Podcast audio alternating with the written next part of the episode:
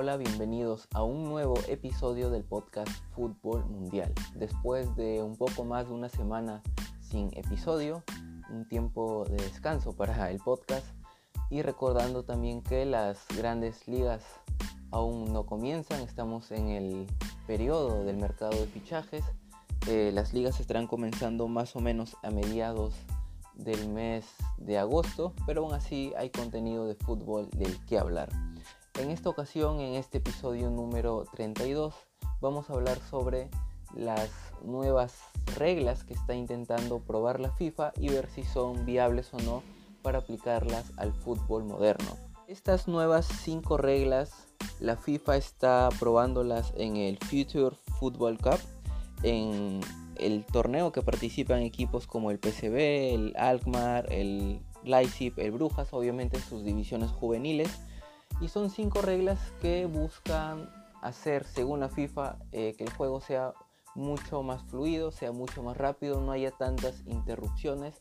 Creo que también se ve un poco influenciada por el tema de la Superliga Europea. Recordemos que cuando Florentino Pérez es entrevistado, él dice que querían hacer el fútbol un poco eh, más llamativo para las nuevas generaciones. Ahí se abre un debate aparte, porque el fútbol eh, en todo caso quisieran hacerlo un poco más comercial para llamar la atención del público. Otros dicen que debería ser el mismo fútbol de siempre para los fanáticos. Y en fin, es un debate en el que cada uno tiene su punto de vista.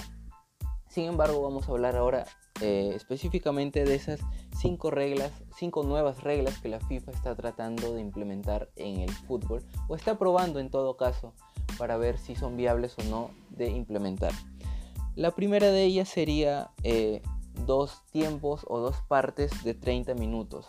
Es decir, desaparecerían los dos tiempos de 45 minutos como los conocemos normalmente, quitarle los 90 minutos de juego en total y eh, poner dos tiempos de 30 minutos cada uno. Este sería una especie de tiempo puro. ¿A qué me refiero con tiempo puro? A que sería eh, dos tiempos en los que cada vez que hay una interrupción en el juego, el cronómetro sería parado. Esto evitaría eh, lo que es, por ejemplo, los jugadores que se tiran a hacer tiempo, que sufren alguna falta y están tirados en el campo por más tiempo del que deberían estar para poder enfriar el partido esto se quitaría ya que si un jugador cae al suelo o hay alguna interrupción, el tiempo dejaría de correr y se volvería a reanudar el cronómetro cuando el juego se pusiera en marcha nuevamente. En esta regla creo que es la única regla con la que estoy de acuerdo, tal vez no dos tiempos de 30 minutos porque estamos acostumbrados a los 45, pero sí el hecho de que haya mucha fluidez en el juego o mejor dicho que haya un tiempo justo y que se deje de hacer tanto tiempo fingiendo faltas o estar tirados en el suelo. Esto creo que sería bastante justo para ambos equipos y le daría un tinte distinto al juego. La segunda nueva regla que está intentando o está probando la FIFA es la de tener cambios ilimitados, es decir, que ya no van a haber los típicos tres cambios por equipo. Bueno, ahora en etapa de pandemia, por la seguidilla de partidos, por las lesiones, se cambió el reglamento y temporalmente se estaban permitiendo cinco cambios. Pero al parecer la FIFA quiere ir más allá de eso. Ya no quiere ni tres ni cinco cambios, quiere que los cambios sean ilimitados. Esto obviamente sería una oportunidad para todos los jugadores que están en la banca. Sin embargo, creo que esto, bueno, en mi opinión, eh, dañaría un poco el contexto del juego, ya que si tienes cambios ilimitados, el entrenador podría agarrar y cambiar totalmente el equipo, cambiar 6, 7 jugadores. ¿Y qué pasaría? Pues que todo el esquema de juego inicial, como se plantea el partido, terminaría cambiando. Si bien actualmente se puede cambiar el esquema de juego durante el partido, se hace con 3, 4, incluso 5 cambios, ya el partido toma tintes distintos. Y ahora imagínense con cambios ilimitados eh, sería algo muy diferente de lo que vemos al inicio del partido. Y obviamente sería bueno para los jugadores suplentes ya que tendrían más oportunidad de entrar al juego. Pero pues es algo, algo que cambiaría lo que ya conocemos del fútbol moderno. Y además ya no sería tal vez interesante ver cómo el entrenador mueve sus piezas, cambia su sistema de juego, metiendo tan solo tres jugadores, tratando de acomodar el equipo, sino que sería eh, prácticamente darle la oportunidad de cambiar totalmente al equipo. Bueno, la tercera nueva regla serían los saques de banda con el pie. Bueno, creo que esta, el nombre ya lo dice todo. Los saques de banda o los laterales, como se le conocen, eh, ya no serían con la mano, ya no sería agarrar el balón y buscar un compañero y pasársela con la mano, sino sería con el pie. Se busca con esta nueva regla que tal vez el juego sea un poco más rápido, que se deje de usar las manos para intervenir en el juego, pero aunque el lateral estamos acostumbrados a verlo toda la vida con la mano, y que además hubiera más opciones de ataque ya que se sacaría súper rápido con el pie, la pasas al compañero y ya está.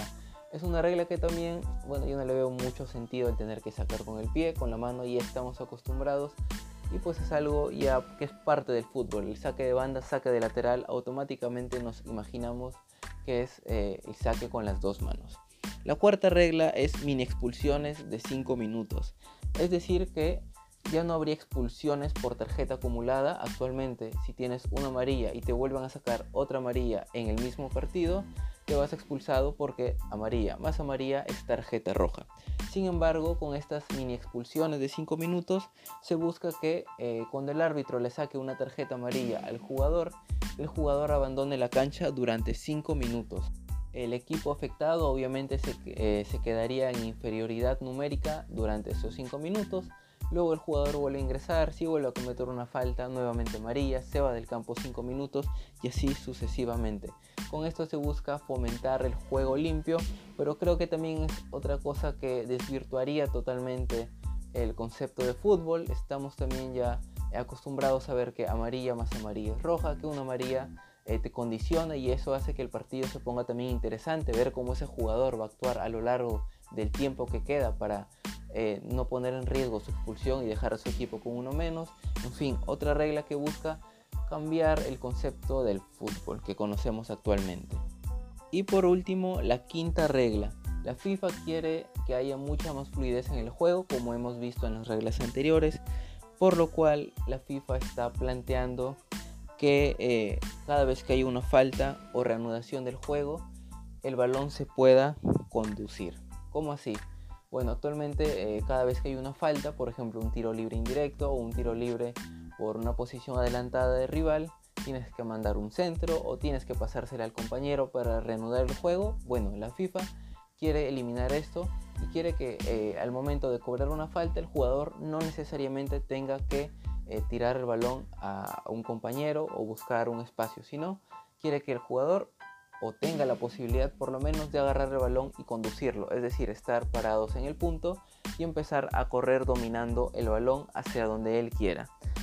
¿Es una regla que también desvirtúa? Sí, porque las faltas eh, son eso, justamente pasársela al compañero, mandar un centro, buscar una ocasión de gol. Y ahora, si bien es verdad, le daría un poco más de fluidez al juego, creo que también desvirtúa todas las reglas a las que estamos acostumbrados de ver. Eh, bueno, estas son las 5 reglas que la FIFA está experimentando en este torneo juvenil para ver si se aplican o no. Y veremos qué novedades hay al respecto en las siguientes semanas o incluso meses. Bueno amigos, esto ha sido todo por el episodio del día de hoy. Soy Javier Salinas, muchas gracias por haber escuchado y recuerda que pueden escuchar este y los demás episodios del podcast en Spotify, en Anchor, en Google Podcast, en otras plataformas de podcast y también en YouTube. No olviden de suscribirse y nos vemos en el siguiente episodio. Adiós.